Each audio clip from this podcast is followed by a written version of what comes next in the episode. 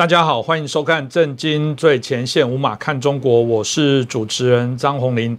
啊，再次感谢大家收看我们的节目。最近中共的第十九届六中全会结束哦，但我想大家很关注的是，他提出了第三份的历史决议哦。其实对于呃台湾的朋友来说，可能会比较陌生一点。就历史决议，历史决议到底是什么？其实如果它的全称，简单讲就是关于建国以来党的若干历史问题的决议哦。呃，如果白话一点哦，就台湾如果有些在做这种常常会做报告的人来讲，这个有点像是对于一个事。情的检讨报告，对于一个我们在提一个计划最后的这种所谓的一些反馈反思，当然也可以说像是一个事件的一个结论哦。所以这一个所谓的历史的决议，当然就呃非常的重要。那过往的部分，在一九四五、一九八一，乃至于现在最新二零二一年哦，啊，总共中共的这个建国史上也不过才有三份的历史决议哦。所以习近平在这时候啊，这个啊定定了这些历史决议，大家就很好奇，这到底是。什么样的内容呢？过去这三份的历史决议。到底跟这一份有哪些的一些啊啊不同点哦？我觉得对所有啊对于中共整个发展历史啊有兴趣的朋友，我觉得当然不能错过这一集哦，可以还要的了解一下，到底我们最新的第三份历史决议谈了哪些的事情，我们该怎么样来看待？那这过程当中有没有什么值得我们必须要去关注的一个面向哦？那今天很开心邀请到中国经济学家啊，也是旅美学者陈小龙博士，陈老师你好，你好，主持人好。观众朋友们，大家好，是谢谢我们陈老师哦，这个再次接受我们的访问哦。那我们刚刚谈到历史决议哦，让大家可以了解一下，因为如果只是看历史决议，尤其对于台湾的朋友比较陌生，会觉得历史决议这这有什么值得来关注？刚刚已经提过了，这就是一个党哦，对于过去啊历史方向的部分的一个重要的一个议决哦啊，等于定调。那当然是不是可以再推翻？当然可以再推翻哦。每一次反正谁。啊，掌权哦，谁就重新来定义这个历史哦，这是我想值得我们好好来关注哦。所以啊，我想很多朋友可能都很好奇哦。除了我们待会要谈到第三份的部分，可能从历史脉络上，大家就要去回顾到第一份跟第二份历史决议到底它是什么样的状况跟背景哦。这部分是不是可以请陈老师也帮我们做一下说明？呃，首先我想解释一下，这个从字面上讲，历史决议是一个共产党。关于它的历史过去发生事情的一个总结，一个基本的调子定调，但是从实质上讲，它不是总结，它是大翻盘。那么，共产党国家内的这个党内政治是经常会大翻盘的，这个是专制体制的规律，也是它的必然。那么，苏联有过，中共也是这样。那么，之所以会出现这样的大翻盘呢，是共产党的专制体制决定的。那么，首先是因为专制制度它必然会成为个人独裁，那么独裁者就可以为所欲为，那就必然会无法无天。毛泽东自己就讲过，他就是无法无天的。因此呢，独裁者死了以后，无论他犯了多少错，大家怎么样恨他，哦，就不是独裁者死之前，不管他犯多少错，大家怎么样恨他。还是不敢不喊他万岁的，但是独裁者一死就会大翻盘，这一一个原因。第二个原因就是独裁统治者的胡作非为啊，必然会造成民众生活困难、经济凋敝，所以呢，经济政策是需要大翻盘的。但是呢，共产党的这个大翻盘啊，它是有边界，就共产党党内的这种大翻盘，从来是为了巩固统治，而不是为了自己推翻自己的统治。那既然他是为了巩固他的统治，当然他主要就会在国内政治、经济政策还有国际关系这方面这三个大方面来翻盘。那么这三个领域里头，大翻盘其实也都是有边界的，呃所以不是大翻车哦。那比方讲，在经济领域，客观上它只有社会主义和资本主义这两个选择。那么大翻盘无非就是在这两个选择当中翻盘。那翻盘翻到资本主义呢，不见得会让共产党走什么民主化道路。这个关于资本主义促进民主化的说法，是从老布什时代到奥巴马时代，美国的决策圈还有美国的中国问题研究圈对中共认政策的认知基础。那结果是被中共的现实证明，完全是胡思乱想。呃，因为资本主义啊，丝毫没有给中共形成民主化的压力。反而产生了帮助中共啊巩固它的这个基础的机会，而且让中共产生了威胁美国的实力。那么这是讲在经济领域。那么在国际关系领域里头呢，大翻盘也是有边界的，基本上它就是在中美苏这三个大国之间重新组合关系。这个选择呢，一般来只有两个，一般来讲只有两个，要么是美国友好，要么和美国翻脸。那么对应的就是说，和美国翻脸的时候，中共一定会去巴结苏联，比如朝鲜战争，以及现在他在和普京勾勾搭搭。那么如果他和苏联翻脸的时候，他就必定巴结美国，这就是中美建交的原因。那么现在是中共正在准备和美国对抗。呃，拜登当局呢还不想翻脸，就现在这个局面是这样。那么在国内政治领域，中共的政治大翻盘也是有边界的，那就是是在个人独裁和集体领导这个两者两端中间的摇摆。那每次摇摆就是一次翻盘。那我在我们《震惊最前线》节目四月二十二号的节目里头啊，谈过中共领导模式的钟摆规律。就是在个人独裁和集体领导的两端之间反复摆动。我今天就不重复那些话了。那么感兴趣的观众朋友可以上网搜一下，看了以后就明白为什么会有这样的规律。那中共历史上有各种各样的文件，刚才洪林兄已经提到了，历史决议这样的文件很少，只有两个。那么今今年刚刚出来这个是第三个。这说明啊，被称为历史决议的这种文件对中共来讲非常重要，因为每次通过这样的历史决议，就意味着我前面刚刚讲的大翻盘。那中共开始到现在一共有三份历史决议，就包括刚刚这份。呃，这前两份呢，第一份是一九四五年中共六届七中全会通过的关于若干历史问题的决议。第二份呢，是一九八一年中共十一届六中全会通过的关于建国以来党的若干历史问题的决议。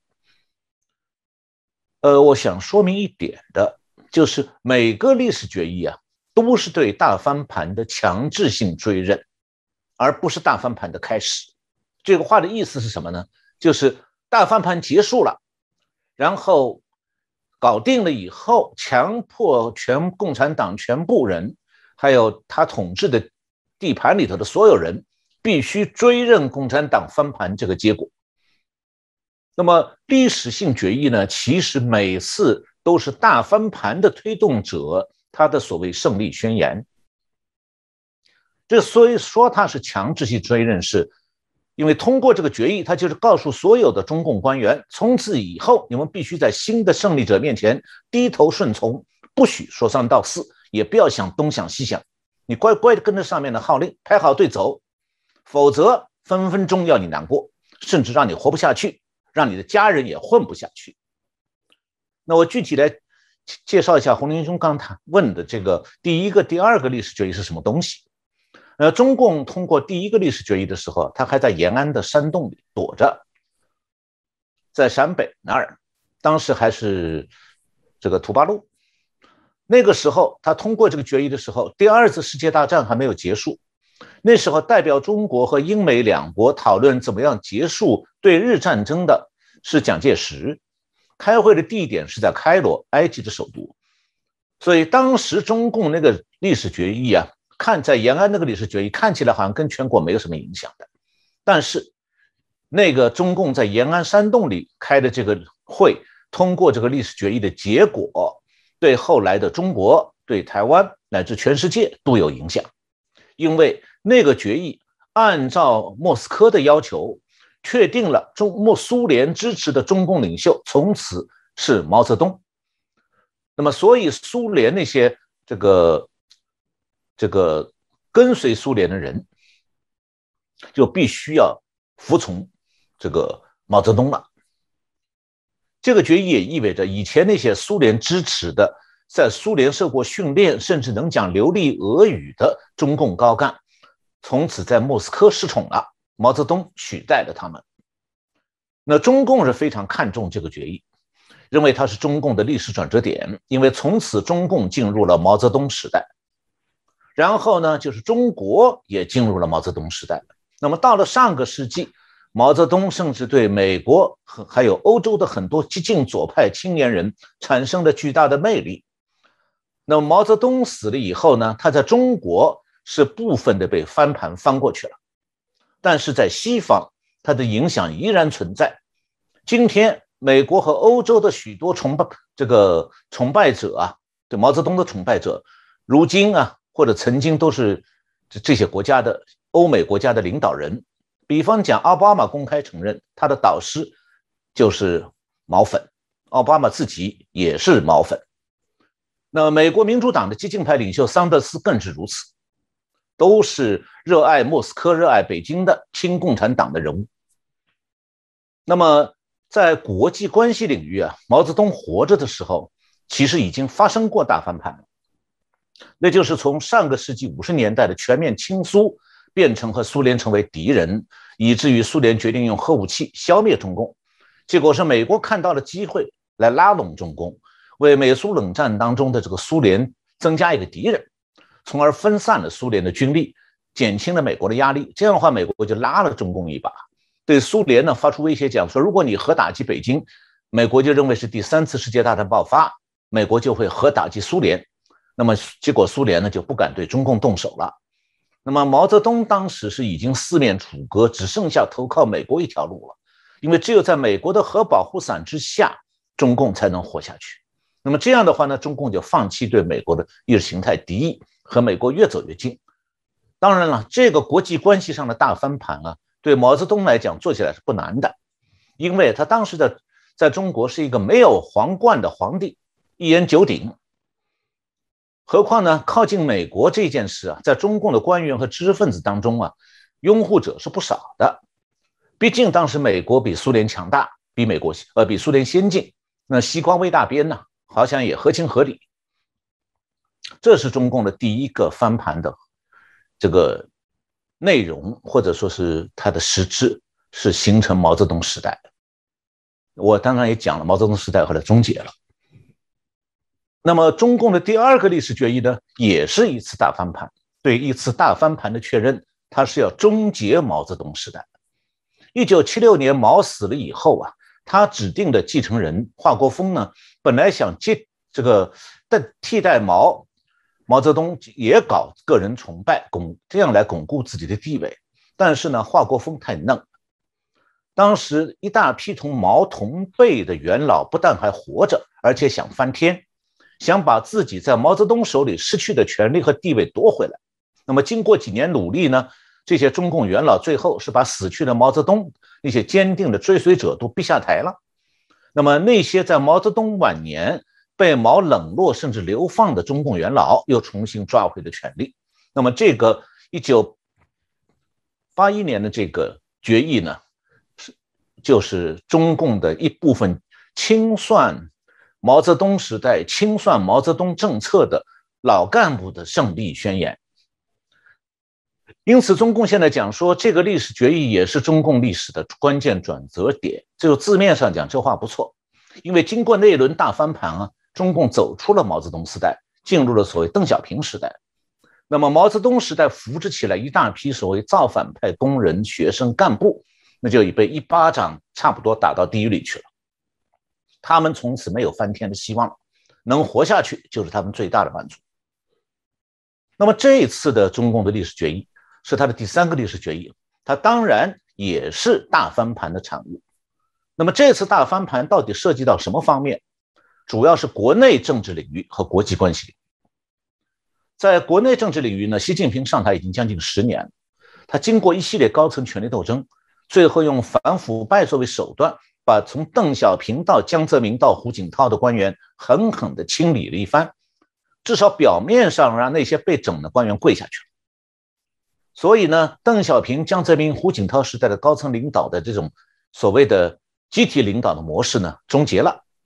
钟摆又摆回到了个人独裁，只是呢，这回独裁不姓毛了，独裁者换了个姓，改姓习了，所以中国现在已经进入习近平时代了。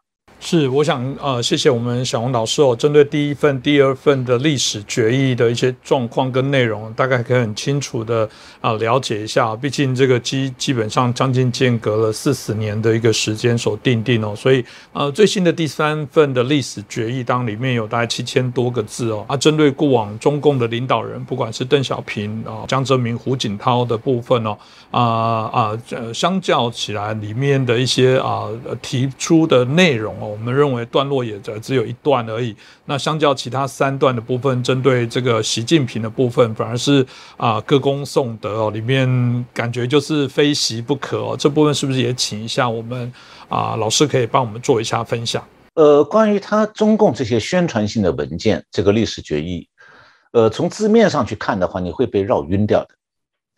但是我们可以透过这个宣传性的文字啊。去看看中共到底已经做了哪些关于关系到今后的事情，他还在准备做哪些事情？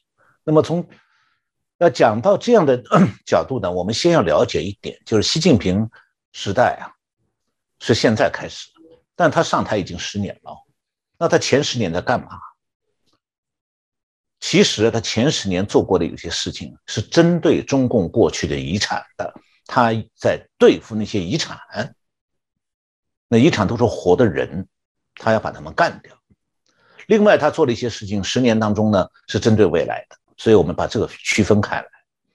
那具体来讲的话，习近平刚上台的时候是二零一二年，当时候是面临着这个江泽民时代留下来的高层各派系之间的压力，就对习近平的压力，特别是军队和警察，警察是包括国家安全部的秘密警察，都对习近平不满，当然也不顺从。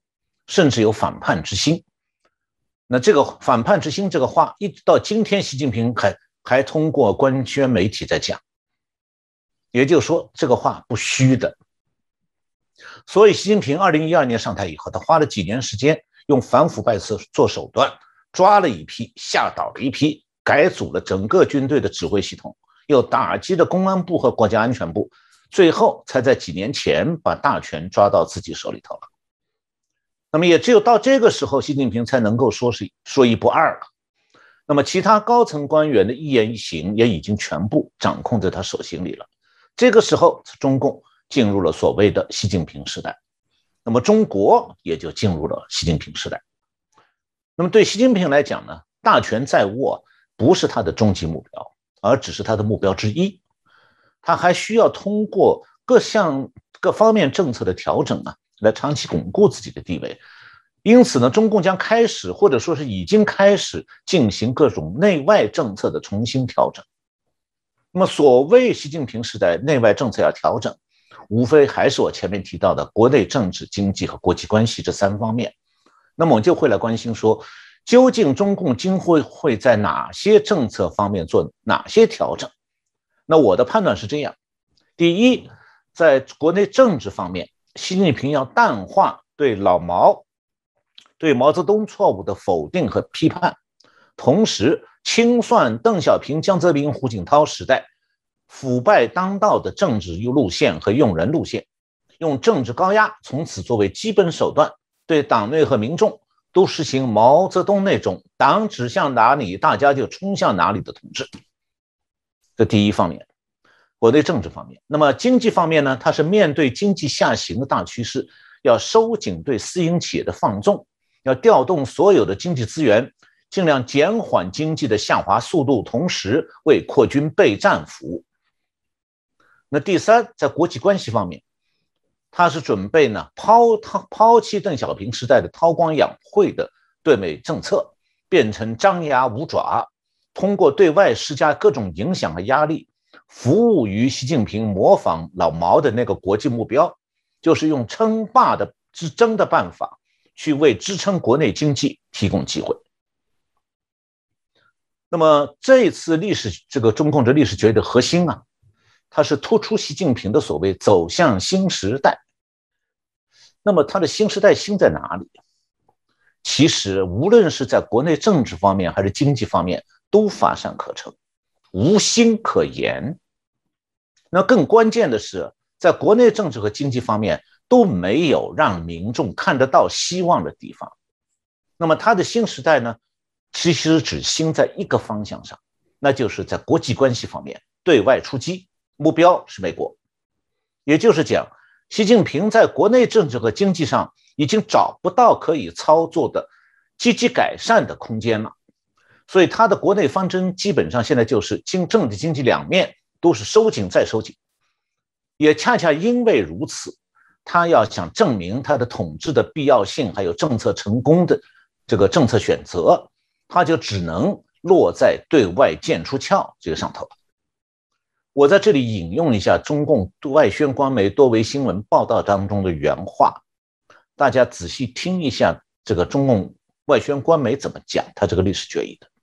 他是这么说的：“他说这次历史决议更多的还是向前看，也就是因应于当前中共所面临的内外挑战，进一步凝聚共识。”团结力量办大事。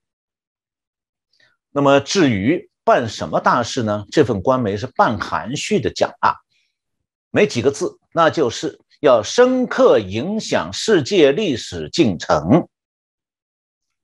那么对这种战略思维啊，你如果熟悉大日本帝国当年挑起对华战争和太平洋战争的那段历史啊，你就会发现说，今天中共此刻的这个思路。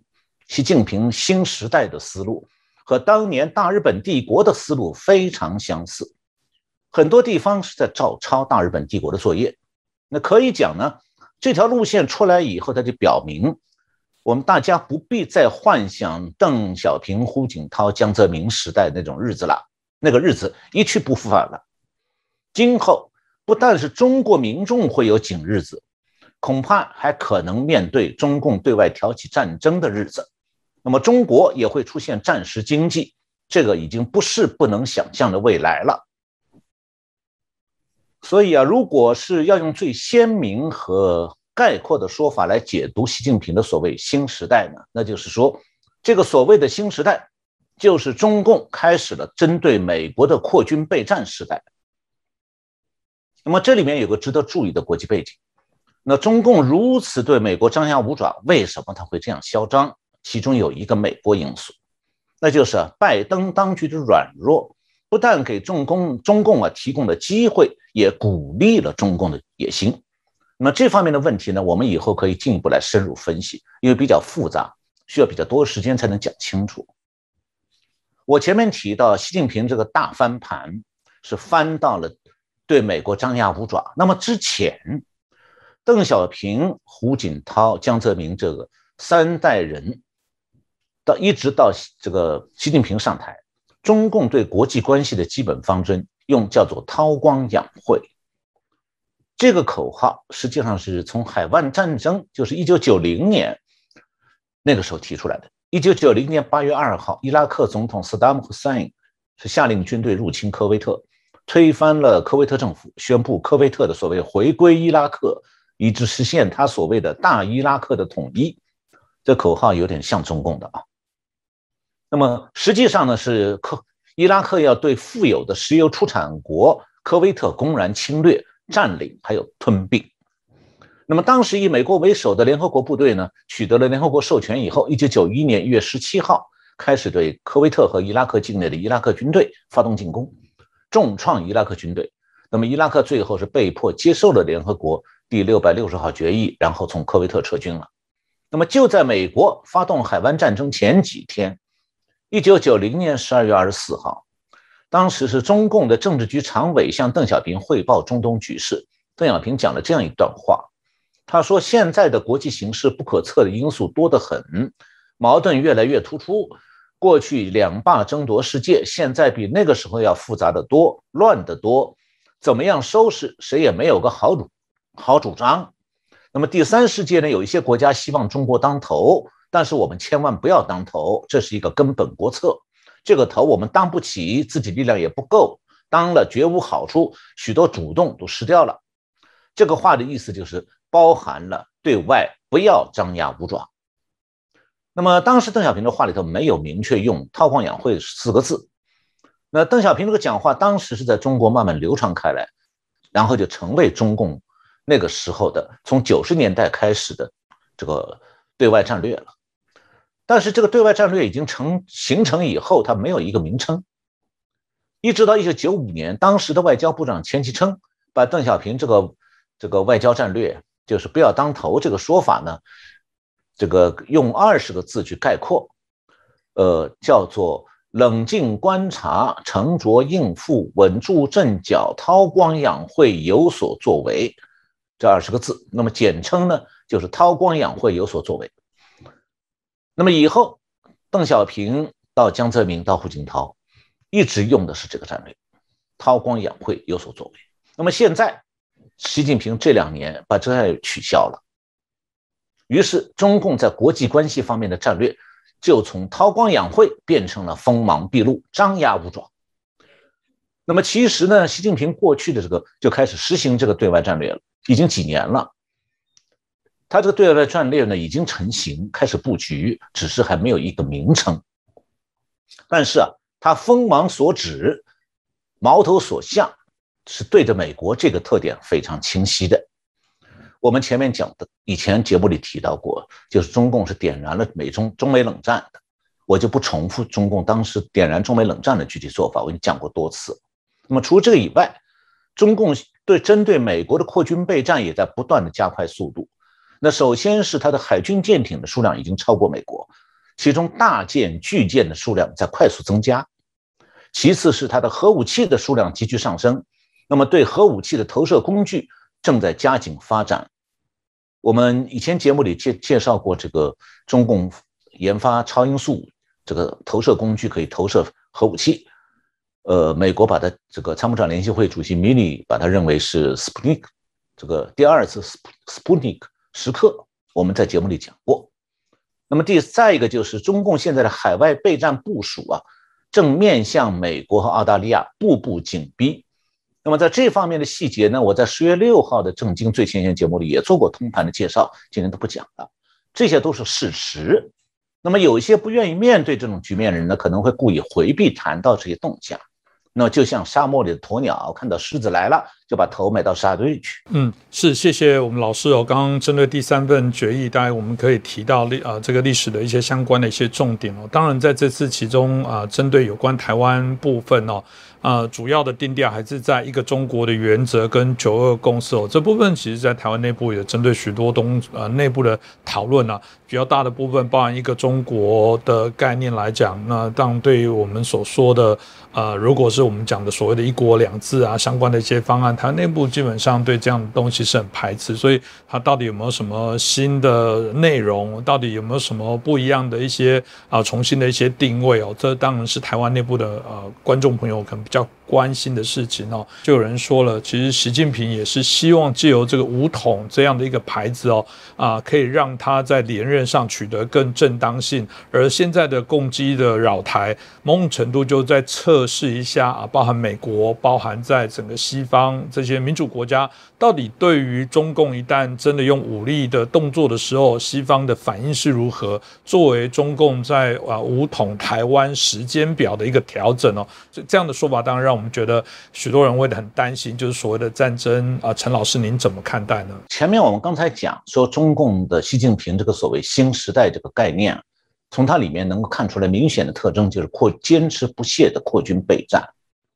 那么扩军备战呢，指向是美国，但他不会跳过台湾，他的第一个战场选定的就是台湾，所以可以讲，中共的新时代。主要是针对中美关系，而台湾就包含在其中。那么，台湾现在面临的国际局势啊，我觉得首先表现为两个问题。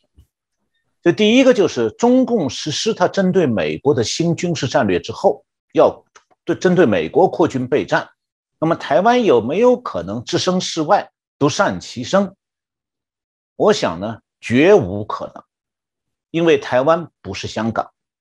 中共在呃台湾在中共这个对外扩张的这个大战略当中，具有重大的军事价值。这是我以前讲过多次的，就是说中共需要把台湾作为它在亚洲扩张的前进基地，因此中共不可能放过台湾。那么从这个角度来讲的话，所谓的“九二共识”这一套说法，那是中共韬光养晦时代的说法。这套说法其实在台湾今天已经完全过时了。一钱不值。那么其次，台湾还面临一个问题，就中共既然已经摆出了这样姿态，那台湾是不是有任何政治势力用善意去劝说中共，让中共就能够放弃对美国对台湾的威胁呢？也就是过去多年讲过的什么“两岸和为贵”呀、“合则两利”呀等等，这个说法也过时了，也不值钱。原因是。中共现在的考量变了，不再是韬光养晦战略了，而是张牙舞爪战略。那么台湾就是他对外扩张中的第一站，而且也是必须的第一站。这个站是这个车站的站啊，就是说他第一步一定要落在台湾上。那所以这样的话，无论对你对他怎么讲和为贵啊，都不会有任何用处。那么假如有一个政治势力说我们可以让两岸保持和平啊，这样的讲法。不但是在糊弄台湾民众，也是自欺欺人。那有人会讲说：“哎，我们找中共谈，中共态度不坏啊，不错的。”是的，中共会用这种态度，因为他是把这样找上门去的政台湾的政治势力作为他在台湾的代理人，作为不战而胜，在台湾不战而胜的代理人在用。那么，在中共的新对外战略之下，所谓的和平统一的意思。已经悄悄的改变过了。那么，对习近平来讲，现在以及今后他讲的所谓和平统一，再也不会是完全让台湾自给自治，保留军队，不对国军清洗，也不派共军监控接管国军，那些都已经时过境迁了。我讲九二共识过时了，指的就是习近平的和平统一意思完全变掉了。那么，中共在新的对外战略中。它的对台战略必然是中共对美国的军事战略和在亚洲的扩张战略当中的一个环节，一个起步阶段。所以，服务于这样一个中共的国际战略，它的对台战略就不会是真正的和平统一了。因为啊，如果中共不是用武力进攻，而是在某些人的欢迎下和平登岛，接下来的一定是中共全面接管台湾的军事基地和部队。在社会和军队里实行政治大清洗，甚至杀人，以便顺利的建立起来完全由中共严密操纵的傀儡政权，要比香港的傀儡政权还要傀儡，或者干脆就是中共官员直接掌管。那么，同时要强化对台湾的严厉统治，强迫台湾民众在共军的枪口下顺从。台湾现在没有什么人。这个经历过中共的统治了，相反，国军还是有很多部队啊，当年是投共的。我讲的不是在台湾的，而是当年在大陆内战、国共内战的时候。我这里举一点例子，让大家知道一下国军投共是什么后果。国共内战时期，国军是有不少部队所谓起义投共，那结果呢，全部被共军把国军起义的部队打散掉，与共军混编。然后派进去大批的共军干部，挑动士兵批斗军官，然后全部的洗脑。接下来保留下来的部队被派到朝鲜战场送死。那么，在一将近百万的国军对中共的起义投诚部队当中，都讲的是在大陆啊，这百万国军起义投诚，成建制被改编并且保留下来的只有一支部队，其他全部打散掉了。这支部队就是。辽沈战役期间，从长春起义的原来国军的第六十军，出生是滇军，湖南呃云南的军队。第国军第六十军被改编为解放军第五十军。结果在朝鲜战争中，这个军首批派到朝鲜，不给足够的弹药，他们携带的弹药都不够一个基数，也不给足够的口粮，部队每天只能吃一顿半饭。早上一顿稀饭，中晚上才能吃碗干饭。冬天零下几十度，在朝鲜被命令他们坚守阵地，但是没有棉鞋，所以很多官兵官兵是冻冻伤成残废的。那么几年朝鲜战争打下来，这支部队是伤亡惨重。但是中共把那些伤亡惨重的共军的嫡系部队全部调回中共呃的中国大陆去轮换，再派新的来。打残的部队调回去休整去，但是这支原来的国军起义部队，共军就不许他走，你再残也要在朝鲜给我打下去。所以呢，一直到朝鲜战争从开始，这支部队被派去，一直打到朝鲜战争结束，一九五五年才放他们回国。那么这支部队原来的官兵啊，在朝鲜战争中还剩下多少？大家可想而知。我就讲一个人，就是这个国军第五六十军的军长，原来的国军中将曾泽，叫曾泽生，他曾经担任改编过。去的那个共军的第五十军军长，那么他有次讲过这样一段话，他是对中共的国防部长彭德怀含着眼泪讲的，原话是说：“我们五十军尽力了，我们五十军能在兄弟部队面前抬起头来了。”这句话讲的很可怜的，这话意思是什么？很明显，共军如果是为呃国军投降中共以后被中共派出去打仗。为共军卖命，你永远是共军的炮灰，而且永远抬不起头来。除非呢，你部队打光了，那么军长换给你一个共军的军衔。这是国军投共部队下场最好的例子。其他部队的命运，那一百多万，还不如远远不如这个五十军。我想问一个问题：我们台湾有很多老兵啊，八十年代去大陆探亲访友，我想问。他们中间有多少人能够到共军军营里去，去看看那些现在混得还不错的昔日袍泽，有吗？基本上没有啊，因为很多投共的国军官兵，后来很多士兵都被遣返回家乡，然后作为历史上有问题，一辈子苟活在那里。那么军官当中很多人是在上个世纪五十年代初期，有一个中共叫做镇压反革命的政治运动。在那个运动中被枪毙，那么他们的家人在毛泽东时代活得像政治贱民。我就举两个例子，两个人的例，三个人的例子。一九四九年初，有一个国军中将叫池峰成，曾经是抗日名将。他当时策动了军统的这个军统这个名词，可能这个国军里面还有人知道，老一辈的，就是国民军国民这个。国民政府军事委员会统计调查局，就是个军方的一个情报机构。他在北平有个北平站，站长叫徐宗尧。这个国军中将是策反这个军统的北平站长徐宗尧起义投共，然后率领他自己的部队参加了所谓北平的和平解放。他下场如何呢？三个月以后被共军关押审查。五五年，一九五五年，关押几年以后死于北京狱中。他有功吗？有功，下场是什么？关在牢里头，死掉。那么再举两个人，一个是武侠小说作者金庸，大家都知道查良镛，他的父亲叫查书查树清；还有一个武侠小说的作者叫梁羽生，他父亲叫陈幸玉。他们两位的父亲都是在中共的镇压反革命期间被处死的。那么回到台湾。那共军会不会在台湾驻军呢？这方面我想举香港的例子，大家就会清楚了。中共的和平统一啊，在台湾和香港是完全不一样的。香港自己原来就没有军队，只有警察，香港也没有军事价值，所以中共现在是把驻港部队啊放在靠近香港的深圳那边，就足以完全控制香港了，因为他不怕香港有什么军队可以威胁他。那即便如此。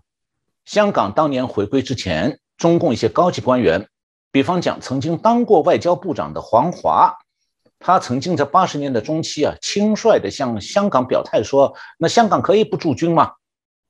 结果代价是什么？惹得邓小平大怒，从此要他在家闭门思过。那闭门思过到什么程度？他当时黄华是人大常委会的副院长。他几年都不敢到人的人民大会堂他的办公室上班，也不敢出席任何会议，因为要闭门思过。虽然他，但是呢，他政治局委员的头衔暂时还没有拿掉。黄华也不敢把政治局委员的文件拿回家去看，因为要闭门思过。后来呢，这个他因为他的文件在办公室里积压的太多了，他秘书要销毁。我当时在人大常委会研究室的办公室呢，正好就在黄华办公室的隔壁。结果我就把他一年多的文件搬到我的办公桌面前，我花了几个月看完了。那这件事本来中共的保密委员会要追究的，但事前呢，正好我和我们那个研究室的副主任是邓小平的女儿邓蓉打过招呼，她同意的，所以就没人追究了。那么回过头来，为什么邓小平对香港驻军问题这么敏感？因为啊，他当时很心心里很清楚的。在香港是不是事实上驻军，那是一回事；那对外宣称要不要驻军是另外一回事。也就是说，不驻军不放心，非宣布驻军不可。那么，如果像中等待中共和平统一的一些台湾那些人所想的，呃，中共统治台湾以后会不驻军吗？绝无可能。不但要驻军，要全面军事占领。而且会派大批干部过来掌权，开展大规模政治清洗。其实中共已经发出这样的威胁了。最近我看到中共开始对这个台商啊，在大陆经商的台商开始进行清政治清算，说你们啊，给蓝营捐过款，但是你也给绿营捐过啊，你两面捐，那以后你们要有压力哦。你们在大陆经商想赚钱没那么好赚喽，我们要算账的哦。意思是你们不能再给绿营捐了。要跪就跪，真正跪下来，两个膝盖点地，头冲碰到地面。所以啊，中共的和平统一比日据时代的台湾啊，那个总督统治还不如呢。因为当年日本军队他只是对抗日的民众清剿，对学生洗脑啊，他没有在台湾实行全面的政治政别、政治清洗，一个一个清洗啊。但是中共对台湾。肯定会照搬他在大陆的专制的统治手段，只会更凶恶，绝不会仁慈。因为中共很清楚，大多数台湾民众经过民主政治的，民智已开，不会对中共认同的，所以他一定会加强政治高压，来迫使台湾民众屈服，跪着求活路。这就是为什么今天在台湾你要特别小心那些鼓吹和平统一的声音。因为那是在为虎作伥。我讲老小红老师哦，这个非常语重心长的这样的提醒，在我们自己国内，我想感受也非常的深哦。过去蓝营有时候还是谈九二共识，后面有挂了一个叫一中各表，事实上已经没有各表了。就是我们提到了，就是呃，你的选择只有一国两制，在中华人民共和国底下啊的台湾的一个自治的方案。所以，如果大家都还没有办法觉醒哦。啊，中共这样的一个野心，还认为我们台湾啊握有某些啊主导的一些权利来讲，可能我们就必须要小心了。当然，从啊这一次的六中全会啊所谓的这个历史第三份历史决议哦，我们前面大家也提了啊，老师也做了一些分享。如果我们就六中全会的一个啊。概括的部分来做一个啊检视哦，有人当然说这是非常重要的，在啊中共明年二十大啊这个会议之前的非常重要的一个前哨战。也有人说这一个所谓的前哨的这个会议哦，未来会决定啊可能甚至加重了啊中共的一些权斗，所以这也是为什么习近平急于把自己的历史定位定于一尊。有人说会不会这样子，习近平反而是？开始哦，他的政权开始不保啊，开始有可能走下坡，甚至明年二十大是不是他可以顺利的第三任，也许都有问题。这个部分我不知道老师您怎么看待呢？那我觉得现在谈习近平连任啊，是个多余的问题，或者说是个虚假命题，根本不存在这个问题。他以这个这和皇帝一样，你几时听过皇帝有任期的？五年八年民选的，那不叫皇帝。是皇帝他就不需要选，也没有任期，也没有连任的问题。我前面讲说，中共的历史性决议都是大翻盘推动者的所谓胜利宣言。这个说法实际上也意味着说，中共二十大人事的安排是会由习近平掌控的，而不是等待别人来主宰。如果真是别人在主宰二十大，那么习近平现在要做的事情就是谋设法谋求一个安身立命的晚年，而不是要来高调通过一个为他造神的历史决议。那从这个角度去理解的话，中共的二十大和他以前的各次党代会一样，都是一场事先安排好的表演秀。那么，中共二十大会不会出爆发权力斗争，掀翻习近平的地位，出现什么高层政治上的黑天鹅、灰犀牛事件？呃，讨论这个问题有两种方法，一种呢是一厢情愿，因为希望习近平滚蛋，那么就凭空构想出中共二十大可能爆发、再次爆发高层权力斗争这种假想。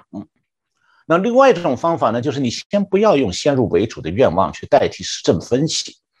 你从中共的高层权力控制制度的状现状来分析一下可能的情况，会不会有政变？那么，今天有人讲习近平的党内政敌很多，敌人很多，那是肯定有，而且太多了。尤其是他反腐败以后，他每打掉一个政敌，其实就形成了与这个被消灭的政敌关系密切的一大群官僚利益群体。这批人政治上都会和习近平对立。那倒掉一个高官，也就意味着一大批原来投靠他的中层官员失去了上升的机会，所以习近平的政敌非常多。但是，习近平有政敌，并不等于说习近平就一定会倒在政敌手里头，或者说只要习近平有政敌，那么接下来习近平就要和政敌们杀个你死我活。政敌是在民主国家会杀的你死我活，问题是。在中共的专制统治下，不要说习近平的这个治下的老百姓，习近平的政敌，哪怕还有官衔，还在官场上，他们还有没有活动能力和活动空间呢？没有，因为习近平大权在握，这就是他过去十年掌控局面的结果。呃，那么中共的最高领导人的掌控局面，到底靠哪一种制度安排？不是选票吗？跟选票一毛钱关系也没有，而这种掌控局面的制度安排啊，它对高层权力斗争呢，是起推波助澜的作用，还是起遏制高层权力斗争的作用？这需要具体分析的，不能够简单的信口开河。呃，我记得在四月二十二号啊，这个我们《正经最前线》节目里谈过中共领导模式的钟摆规律，但同时就在那个节目里，我也介绍过中共权势人物的警卫制度。那实际上，这种严密的由最高领导人直接掌握的警卫制度，也就是中共的权力控制制度。以前我在节目里讲过，中共领导人最高领导人的权力基础是掌控军队和情治单位，而每天的日常的权力控制，最高领导人会通过直接掌握中央办公厅警卫局、机要局和保健局来监控其他高层人员。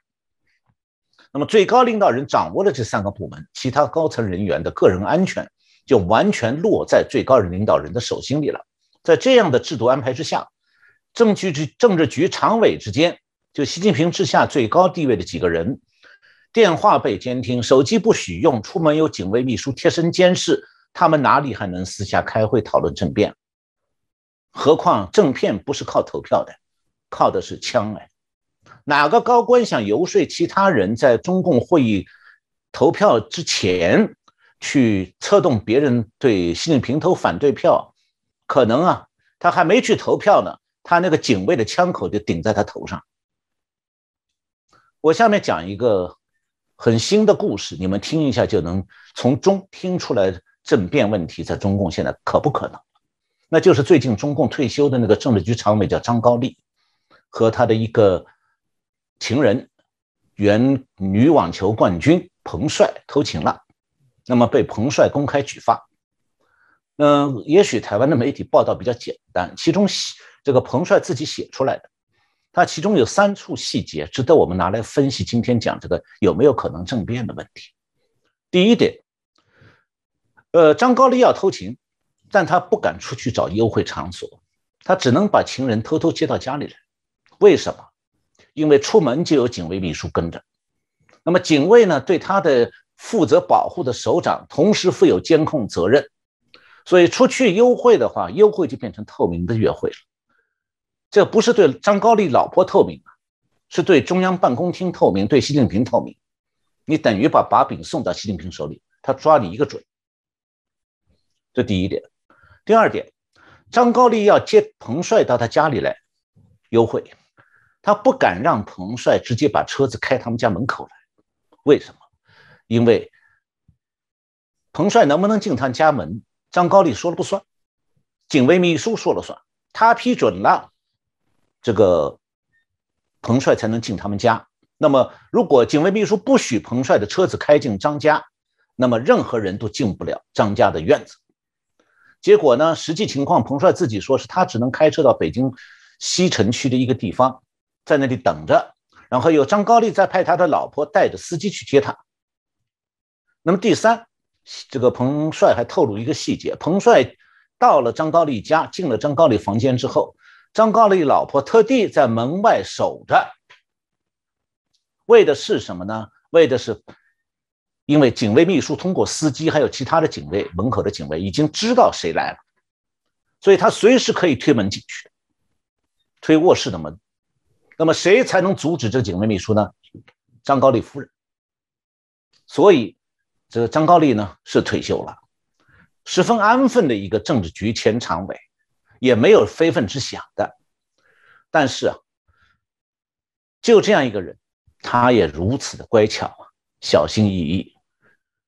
那么习近平对他那些有所怀疑的高官，或者习近平想要他们下台，他们自己舍不得下的这些高官，这种情况下，你可以想见，习近平通过警卫系统对他们的严密监控。对他们公开和私下的一举一动是一清二楚的，所以那些站在和习近平公开立场不同的那些高官，或者是这个口是心非、私底下想讲一些这个不利于习近平话的高官，自己就会格外的小心啊，他随时会被抓到把柄啊，面临绝路，所以他们是不可能整天想入非非的去琢磨什么不可能实现的政变的。那中共历史上只发生过一次秘密政变，那就是毛泽东死以后，毛的老婆江青和另外几个老毛泽东信任的官高官，同时被警卫逮捕了，这就所谓的四人帮被抓事件。那手段就是高官警卫抓高官。所以谈到现在习近平有没有权力危机啊，其实不在于他有没有政敌，而在于谁掌控警卫局。当年四人帮之所以被抓，就是因为毛泽东的亲信、掌管警卫大权的汪东兴投靠了毛泽东钦定的接班人华国锋。那么华国锋在和汪东兴还有掌握军队的叶剑英合谋，搞了这场政变。那几个被抓的呢，是不掌握枪的高官。那么就这样子被关到牢里去了。那事后，军方在北京西山的战备指挥中心开了一个政治局会议。大家听清楚啊！政治局会议在军方的战备指挥中心开的。那现在透露出来的这个情况是这样：事先讲明了，这次会议如果达不成一致意见，就继续开下去，不散会。意思是什么？你谁也别想离开，这我是军队的地盘，军队把你们用车子接过来开会，你们只能有一个结果：同意政变。谁举手反对，你就留在这里了。跟那四人帮一样。这就叫做可能成功的政变。那么我在四月二十二号的节目里头也介介绍过习近平过去几年怎么样接管军队，怎么样掌控警卫局这个具体过程。那时候我就指出过，从此以后，习近平可以防止政变了。呃，除了他自己这个想想要下台。习近平的所有政敌都已经很清楚的明白，习近平今后不存在接班人问题只要他不想下台，谁也动不了他的。那么，是不是说中共恢复了习近平的独裁统治就一帆风顺、为所欲为了？为所欲为是肯定的，因为为所欲为的结果，它未必是一帆风顺，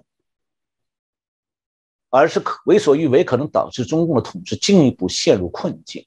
那么，事实上，在共产党政权的历史上，个人独裁确实曾经发生过多次，但没有一次不是导致这个政权陷入危机的。但是呢，这样的危机在中国啊，不见得是明天或者明年发生，而会是一个缓慢的过程。